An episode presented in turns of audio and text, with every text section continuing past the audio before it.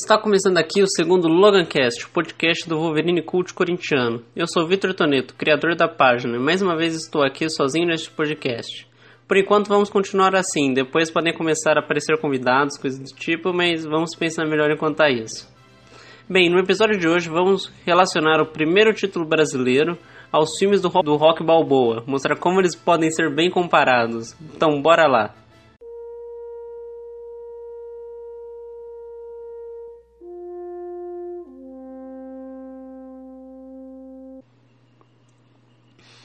Rock Balboa é o clássico personagem criado por Sylvester Stallone quando ele escreveu o roteiro do primeiro filme, Rock Um Lutador. Inclusive, uma curiosidade legal é que dizem que ele escreveu o roteiro em tipo em 3 horas depois de assistir uma luta do Muhammad Ali. É quase psicografado, né, o roteiro. Isso, 3 horas é tipo, demora pra caramba, na verdade, fazer um, e ele fez isso bem rápido. Então vamos lá. O personagem que acho que todo mundo já conhece, né? Ele protagonizou seis filmes do Rock, além de participar dos dois spin-offs da série Creed, em que ele faz o treinador do Adonis Creed, né? E eu acho que como todo mundo já conhece, né? Todo mundo sabe que ele é o, aquele clássico lutador que sempre tá levando porrada, tanto na luta de boxe como da vida também. Mas mesmo assim ele sempre continua de pé. Sempre, nunca desiste das lutas. Mas aí você pensa, ok, o que isso tem a ver com o Corinthians? Na verdade, acho que a pergunta certa seria o que isso não tem a ver com o Corinthians. Para provar isso, eu vou relacionar com o nosso primeiro título brasileiro.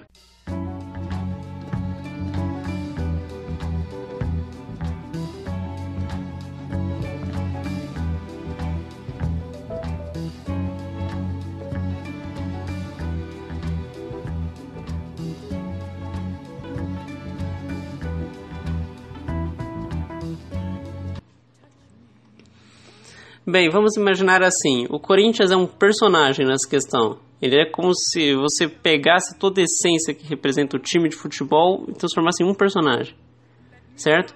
Então vamos lá: em 80 anos desse personagem chamado Corinthians, a gente já era o maior campeão paulista, o maior campeão do Rio São Paulo, mas tinha uma grande peça, uma pedra no sapato, né?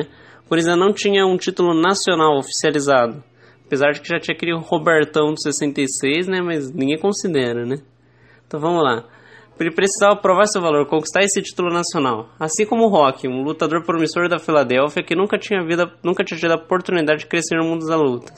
Por falta de oportunidade mesmo, ele lutava naquelas casas de boxe menores, ninguém aparecia para dar uma chance para ter uma grande luta de verdade, ele ganhava, vencia o dinheirinho dele e tal.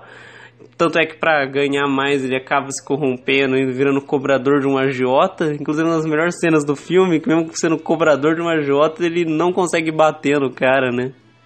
Quem assistiu o Rock Lutador original mesmo vai. Sempre acho que achar graça nessa cena. Porém, um dia essa chance que ele tanto desejava apareceu. O campeão dos pesos pesados, Apollo Creed, ele tinha marcado uma luta na Filadélfia e o desafiador dele machucou, não ia poder lutar. Para não perder o dinheiro investido, ele caçou qualquer lutador aleatório e gostou do Rock pelo nome, né? Que era o Garanhão italiano. E aí ele deu a oportunidade, ó, vou dar a chance para esse desconhecido de lutar contra o campeão dos pesos pesados. O que era só para ser uma luta meio de brincadeira pro Apollo, pro Rock virou a oportunidade da vida, né? E aí ele treinou pra caramba, bateu em carne, correu em linha de trem, quem conhece sabe, né? Comeu ovo às três da manhã e se deu ao máximo e na luta ele mesmo sabia que não tinha chance de vencer o Apollo. Mas ele falou: meu objetivo é ficar em pé até o final. E ele conseguiu, ele apanhou pra caramba, bateu no final, né? E terminou, terminou a luta de pé. Na contagem de pontos ele acabou perdendo, mas ele ficou, ele ganhou a imagem dele, ó, é o Rock que nunca cai. E aí, assim começa o segundo filme, né? Que o Apollo se sente, porra, como assim eu não consegui vencer esse cara? Todo mundo começa a questionar o talento do Apollo e ele desafia o Rock. Dessa vez é o contrário, né? Ele desafia o Apollo. Não, o Apollo desafia o Rock, desculpa. E eles vão pra revanche. E dessa vez o, o, o Rock, Sul ficar de pé, é só mais uma coisa, tem que ganhar dessa vez. E novamente, aquele treino muito louco, ele e o Mickey, né, que é o treinador dele, luta pra caramba, tem problemas com a esposa porque estava grávida, mesmo assim continua meio com foco dividido. Depois na luta sofre, apanha, apanha, apanha, bate, bate, apanha, mais apanha do que bate, mas no final ele levanta, fica de pé, o Apolo cai e ele é o vencedor dos pesos pesados. E aí agora, novamente, vamos relacionar com o Corinthians. Ele sempre é colocado para baixo, pra, em comparação a todos os adversários quando ele chegou na fase final desse Brasileirão. Porque o Corinthians classificou no sufoco, ele não fez uma grande campanha. Dos oito que classificaram para mata-mata, ele foi o sétimo. E aí ele ia pegar qualquer. Pegou o Atlético Mineiro nas quartas finais. O próprio craque Neto já falou isso naquele clássico áudio que ele fica pistola. O Corinthians era o timinho. Ia pegar o Galo, cara ganhava fácil. O Corinthians é timinho. O Corinthians foi lá, o Neto virou o jogo, salvou a gente, dois gols. Classificou. O Corinthians foi para as quartas finais. Classificou nesse sofá contra o Galo, foi para a semifinal, pegou o Bahia. O Bahia era o atual campeão brasileiro, para quem não sabe. Então, novamente, o Corinthians é o timinho, vai pegar o campeão brasileiro, vai tomar um pau. Neto, novamente, tem que agradecer muito ao craque Neto, isso vale sempre lembrar. Salvou a gente, o Corinthians ganhou 2x1 no Pacaembu, empatou em 0x0 na Fonte Nova, Corinthians classificado para pegar o São Paulo do Tele na final. Novamente, o São Paulo do Tele Santana, né, raia e tudo mais. Contra o Corinthians do craque Neto, treinado pelo Nelson Batista e o Ronaldo de goleiro, e o resto era o quê?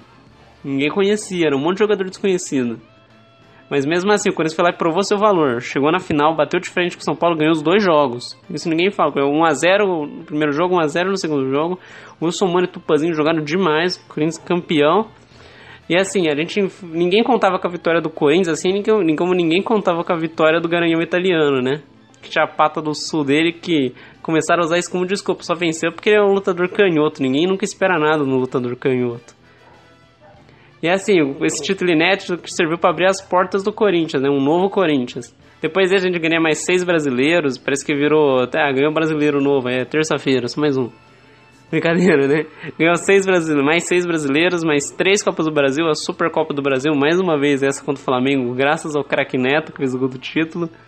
Neto que tem uma gigantesca importância no Corinthians, né? Ganhou esse brasileiro de 90 e o de 2017. Esse talvez o que ele foi mais essencial, vale lembrar, né? vale sempre lembrar também, né? Nunca menospreze o Corinthians.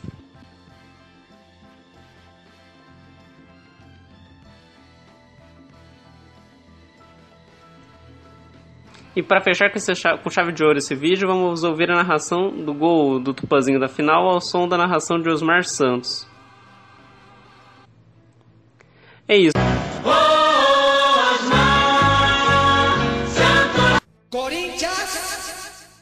Sete põe 2, 2, 1, 5, 6, 6, 9. Olha o Coringão.